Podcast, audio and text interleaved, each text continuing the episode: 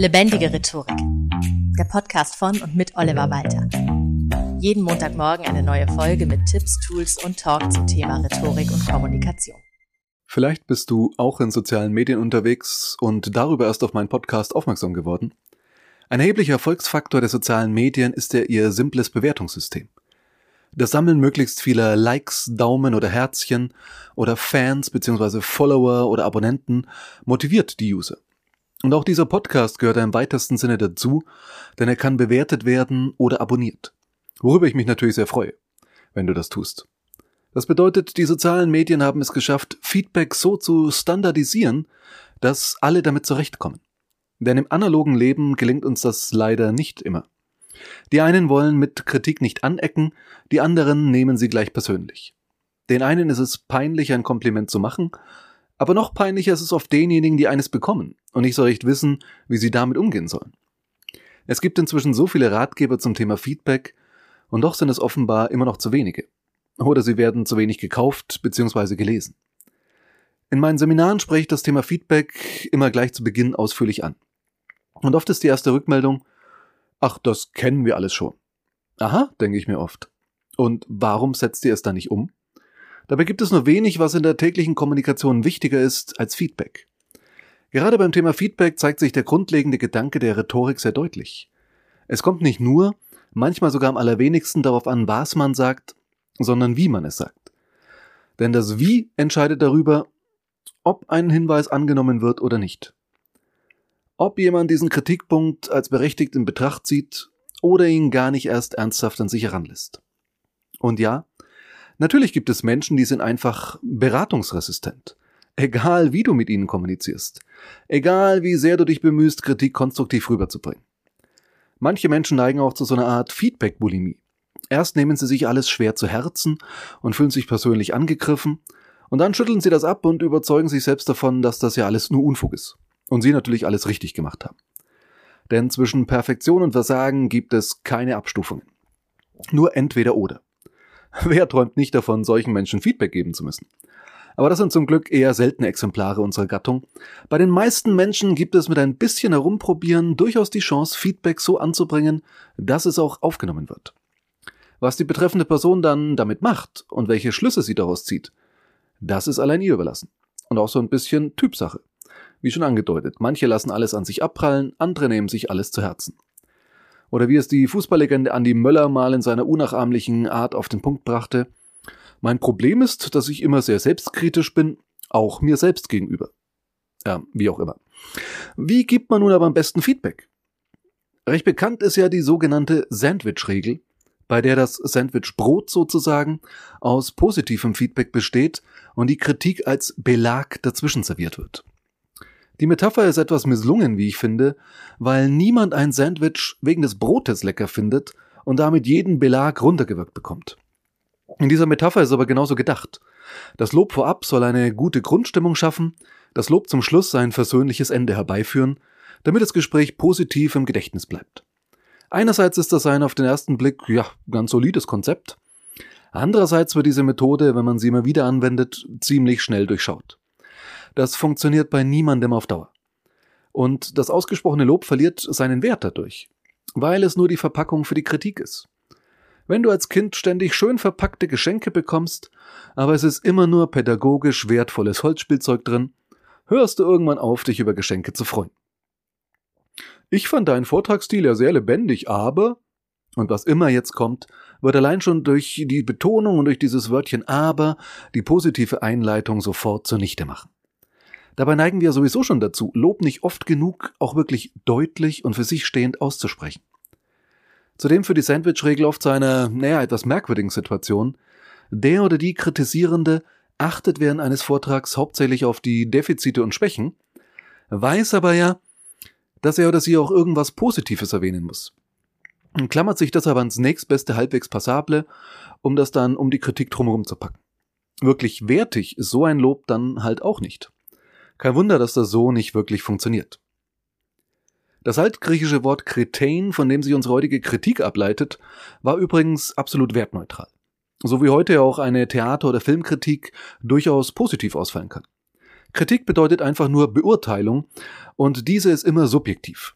Falls du also nicht Professorin bist und deinen Studierenden abfragst, solltest du deinem eigenen Urteil keine objektive Gültigkeit beimessen, sondern diese Subjektivität auch sprachlich vermitteln.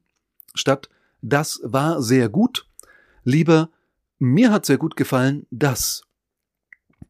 Mir hat nicht so gut gefallen, das solltest du dagegen eher vermeiden. Stattdessen könntest du sagen, ich hätte mir noch gewünscht, das. Und damit auch gleich einen Verbesserungsvorschlag machen, statt einfach nur eventuelle Defizite zu benennen. Ich erlebe das als Papa zweier wirklich wilder Jungs immer wieder. Es bringt nicht viel zu sagen, mach das nicht oder lass das, denn dann weiß das Kind erstmal nur, was es nicht machen soll, hat aber noch keine Idee, was es stattdessen in dieser Situation machen könnte. Und wenn ihm nichts einfällt, wird es automatisch wieder ins alte Muster zurückfallen. Deshalb ist es so wichtig, dass wir Eltern zumindest Angebote machen, was jeweils aus unserer Sicht ein angemessenes Verhalten sein könnte. Hilfreich kann beim Feedback geben auch eine Kurzform dessen sein, was in der sogenannten gewaltfreien Kommunikation angewandt wird. Angelehnt an den Ansatz von Marshall B. Rosenberg empfehle ich dir folgendes Drei-Schritte-Modell. Erstens. Deine subjektive Wahrnehmung so neutral als möglich wiedergeben. Ich habe bemerkt, dass du dir während deines Vortrages sehr oft mit den Händen die Haare aus dem Gesicht gestrichen hast. Zweitens, sage, was das mit dir gemacht hat, ganz subjektiv. Auf mich wirkte das irgendwie unsicher. Und ehrlich gesagt hat es mich selbst im Laufe der Zeit etwas nervös gemacht. Drittens, unterbreite einen Vorschlag oder äußere einen Wunsch. Ich an deiner Stelle würde die Haare lieber zusammenbinden oder anderweitig dafür sorgen, dass du sie nicht ständig aus dem Gesicht wischen musst. Dann würdest du zumindest auf mich ruhiger wirken, ja sogar souveräner rüberkommen.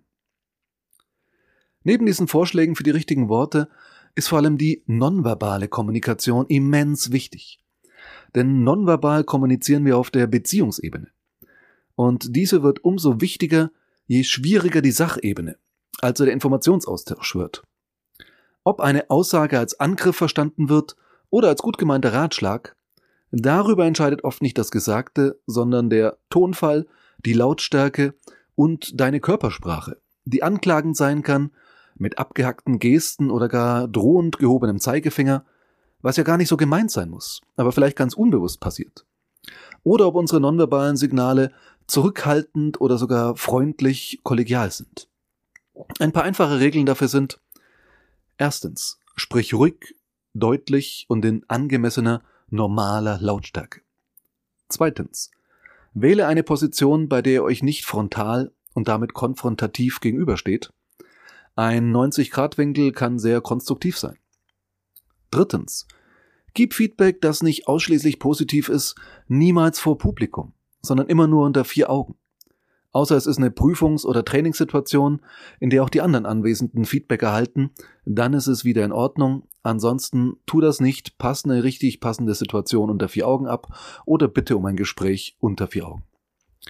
Viertens. Eine freundliche, zugewandte, offene Körperhaltung entspannt dein Gegenüber. Vermeide, wie eben schon angedeutet, auch vielleicht nicht als solche gemeinte Drohgesten, wie zum Beispiel mit dem Finger auf dein Gegenüber zu zeigen. Verschränke nicht die Arme vor der Brust, das wird oft als Abwehrhaltung interpretiert, und steck auch nicht beide Hände in die Hosentaschen, das wirkt nämlich oft lustlos und so, ja, sehr lässig. Fünftens, nimm Blickkontakt auf. Nicht umsonst gibt es spannende Redewendungen bezüglich der Augen wie auf Augenhöhe sein oder im Negativen sich nicht mehr in die Augen schauen können. Halte den Blickkontakt gerade dann, wenn das Gespräch vielleicht gerade etwas schwieriger wird aber starr dein Gegenüber natürlich auch nicht wie bei einem Duell im Western an. Sechstens, zuletzt gilt das, was früher in jeder Telefonzelle stand. Fasse dich kurz. Umso klarer und prägnanter du bist, umso schneller du zum Punkt kommst, desto besser. Für beide Seiten. Eier nicht lang rum, nur weil dir vielleicht das Ansprechen der negativen Punkte unangenehm ist. Das macht es nämlich für den oder die Empfängerin kein bisschen leichter und für dich auch nicht. Im Gegenteil. Und wie sieht es nun aus, wenn du selbst der oder die Kritisierte bist? Dann solltest du Folgendes tun. Erstens, zuhören.